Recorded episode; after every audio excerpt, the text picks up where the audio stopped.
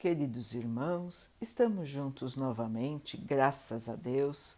Vamos continuar buscando a nossa melhoria, estudando as mensagens de Jesus, usando o livro Ceifa de Luz, de Emmanuel, com psicografia de Chico Xavier. A mensagem de hoje se chama Confiando. Tende fé em Deus, Jesus. Marcos 11, 22. Tendo fé nas descobertas e nas observações conjugadas de físicos, astrônomos e matemáticos, o homem construiu o foguete com que explora vitoriosamente o espaço cósmico. Tendo fé nas ondas eletromagnéticas, formou as bases da televisão que hoje transmite a palavra e a imagem a longas distâncias, simultaneamente, em todas as direções. Tendo fé nos processos imunológicos, iniciados e desenvolvidos por ele mesmo, criou a vacina, liquidando o problema das doenças contagiosas que de tempos a tempos dizimavam milhares de existências no mundo Tendo fé na escola, dividiu-a em setores múltiplos e estabeleceu cursos específicos de modo a servir às criaturas da infância à madureza, afastando a humanidade dos prejuízos da imprudência e do flagelo da ignorância. Tendo fé no motor, inventou o automóvel em que se transporta à vontade de região para região, atendendo aos próprios interesses com inestimável ganho de tempo. Assim também, confiando nos ensinamentos do Cristo e praticando-os como se faz necessário, a criatura construirá a sua própria felicidade. Entretanto, assim como acontece ao foguete, à televisão, à vacina, à escola e ao automóvel, que funcionam segundo os princípios em que se baseiam, a fim de oferecerem os frutos preciosos no auxílio ao homem, a fé nas lições de Jesus só vale devidamente se for usada. Meus irmãos, a fé, a confiança no nosso Mestre Jesus, a confiança no nosso Pai. Emmanuel nos coloca exemplos da matéria para nos mostrar a importância da confiança. Os irmãos já pensaram que sem confiança, sem fé, nós não conseguimos viver?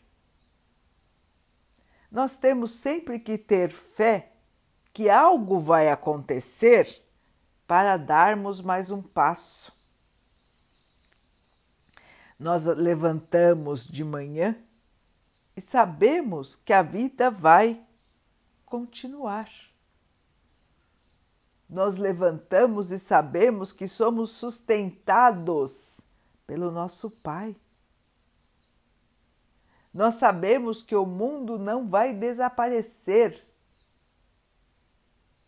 Nós sabemos que as coisas vão surgir e que tudo será o melhor para nós. Meus irmãos, enquanto estamos aqui na Terra, nós nos iludimos com a matéria, esquecendo que somos espíritos imortais. Nós não ficaremos aqui para sempre, irmãos. Nós estamos aqui por um período de tempo que é curto, se nós pensarmos na nossa vida de espíritos imortais. E este período, irmãos, tem que ser aproveitado da melhor maneira, para que nós possamos liquidar as nossas dívidas do passado e para que nós possamos aprender o máximo possível, ganhando conhecimento, nos livrando da ignorância e tornando o nosso espírito mais manso, mais amoroso, mais bondoso, mais humilde. É isso que nós precisamos desenvolver aqui na Terra, irmãos. E precisamos ter a confiança que o Pai está por nós, que Jesus está por nós. Sem esta confiança no abrigo, na proteção e no amor, fica muito difícil caminhar, irmãos a vida fica sem propósito e cada coisa que nos acontece pode nos derrubar no desânimo, na revolta, na inércia. Vejam, irmãos, se nós olharmos a vida de uma maneira mais ampla, não só do ponto de vista da matéria, nós vamos conseguir nos ancorar na fé. Nós vamos estar amparados na fé e nada nos irá desviar. Tendo essa certeza no nosso coração de que tudo, tudo vem para o nosso bem, nós vamos caminhar da melhor maneira em cada situação sabendo que nunca estamos sozinhos. Meus irmãos, nós temos possibilidade de vencer todos os obstáculos que nos aparecerem. E nós vamos continuar.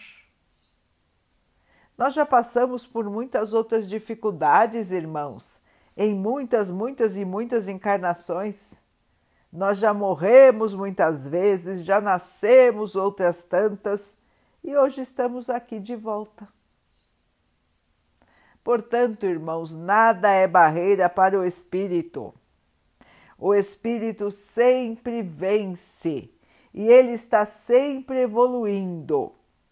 Ele pode não querer evoluir, ficar parado por muito tempo até.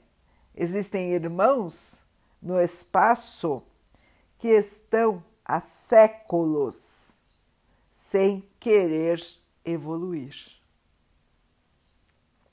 Ficam numa mesma situação de sofrimento, de isolamento e não querem mudar, não querem crescer espiritualmente e vivem a sua própria tristeza a sua própria inércia, o seu próprio desânimo, a sua própria revolta. Até que um dia eles também vão despertar. Algo vai mudar em seu pensamento e eles vão refletir: será que vale a pena me manter na ignorância? Será que vale a pena me manter na revolta? O que estou ganhando com isso? E então, nesse dia, eles vão dar uma chance para o amor, vão dar uma chance para a luz e vão voltar à sua caminhada de evolução. Assim acontece, irmãos, com todos nós. Nós temos vários momentos em nossas vidas, na Terra ou no plano espiritual, em que nós desanimamos nós paramos, nós sentimos até revolta. Não é verdade, irmãos? Nós já não nos sentimos assim com as dificuldades da vida? Meus irmãos, neste momento, nestes momentos, melhor dizendo, precisamos lembrar de tudo que nós já vencemos nós precisamos lembrar das coisas boas da vida. Nós precisamos lembrar do amor. Nós precisamos lembrar que Deus é nosso Pai, que Jesus é nosso irmão e que eles vão nos fortalecer, eles estão do nosso lado. Nós precisamos dar abertura. E como damos abertura, irmãos? A oração. A nossa conexão com Jesus, a nossa conexão com o nosso Pai. Nós precisamos praticar a fé, irmãos. Conversar com eles abertamente, como se conversa com um amigo. Afinal, Jesus é o nosso melhor amigo e Deus é o nosso Pai.